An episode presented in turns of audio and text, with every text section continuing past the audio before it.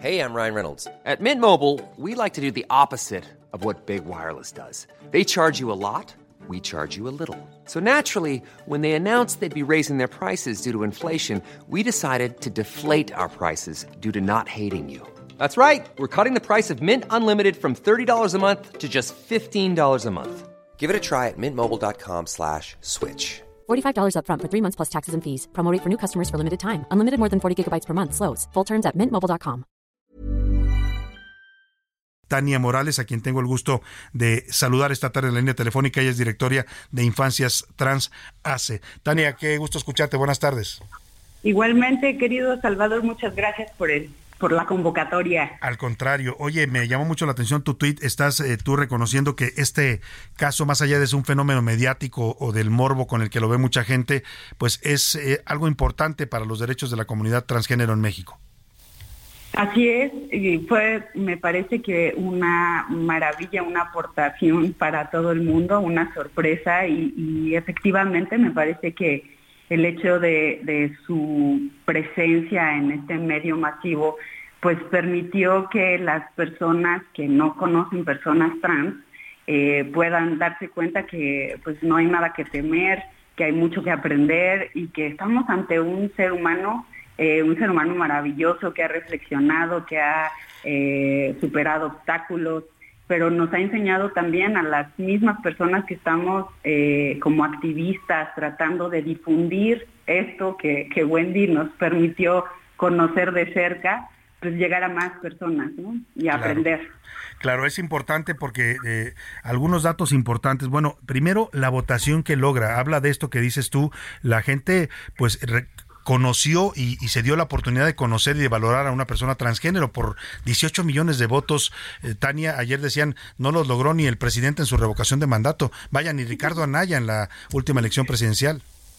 Así es, es, maravilloso el poder de convocatoria que tuvo, no, los 18 millones de votos, pero también fue un fenómeno en donde las, las personas de la diversidad, no solo las personas trans, sino las personas, las lesbianas, sexuales, eh, personas gays se, eh, reunieron, ¿no? Para poder ver esta final y apoyar a Wendy. Eh, a mí me parece que ha, logrado muchas cosas, sobre todo la unión y el reconocimiento de una trayectoria de vida. y, este, y eso nos, nos habla también de un paso agigantado que se está dando en la sociedad mexicana. Eh, antes nunca había sucedido esto, eh, no solo su participación, sino esta manera de quererla, de abrazarla y de apoyarla, me parece que, nos da cuenta de una sociedad mexicana mucho más avanzada en sus reflexiones sociales eh, y pues ahora sí que es, es una muestra de que todo el trabajo que se está haciendo para eh, para reivindicar estas historias, pues está dando frutos.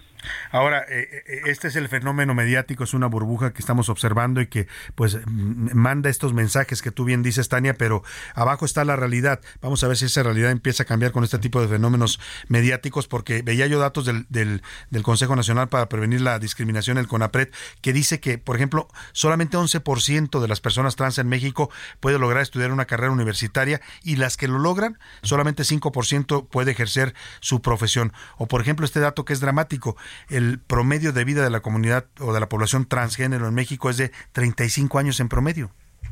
Así es. Y, creo que justamente Wendy es lo que permite entender.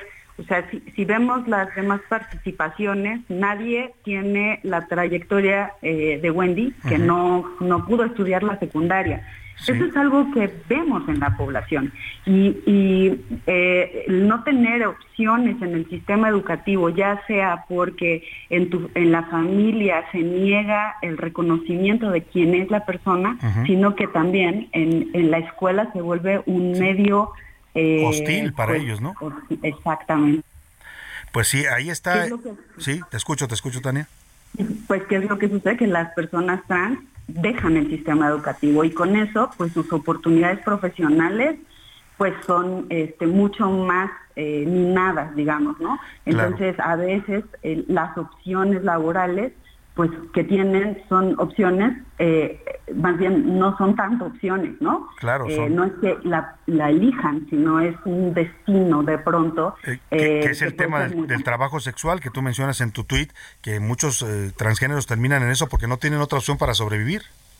Sí, y también como lo plantea Wendy, la verdad es que entender que el trabajo sexual es trabajo y que debería haber cuidados y una serie de lineamientos para que las personas que eligen, que sí puedan elegir el trabajo sexual, pues estén cuidadas, ¿no? Sí, se estén cuidadas y estén reguladas y no estén a la merced, pues, de, lo que puede pasar en las calles, ¿no? De manera impune. Pues vamos a estar atentos a, esta problemática. Siempre, siempre hemos dado voz a estos, eh, a estos eh, movimientos y eh, organizaciones como la tuya, Tania, que pues apoyan, en tu caso, a las infancias trans. Vamos a estar siguiendo el tema de cerca y, por supuesto, si tú no lo permites, siempre te seguiremos consultando.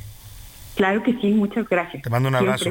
Gracias a Tania Morales, directora de Infancias Trans AC. Y bueno, pues ella valora, más allá del impacto mediático y el morbo que representa para muchas personas, el, lo que puede salir positivo de esta visibilización de una mujer trans, en este caso reconocida en un reality show que, bueno, pues siguieron millones de personas, no solo en México, eh, en toda Latinoamérica.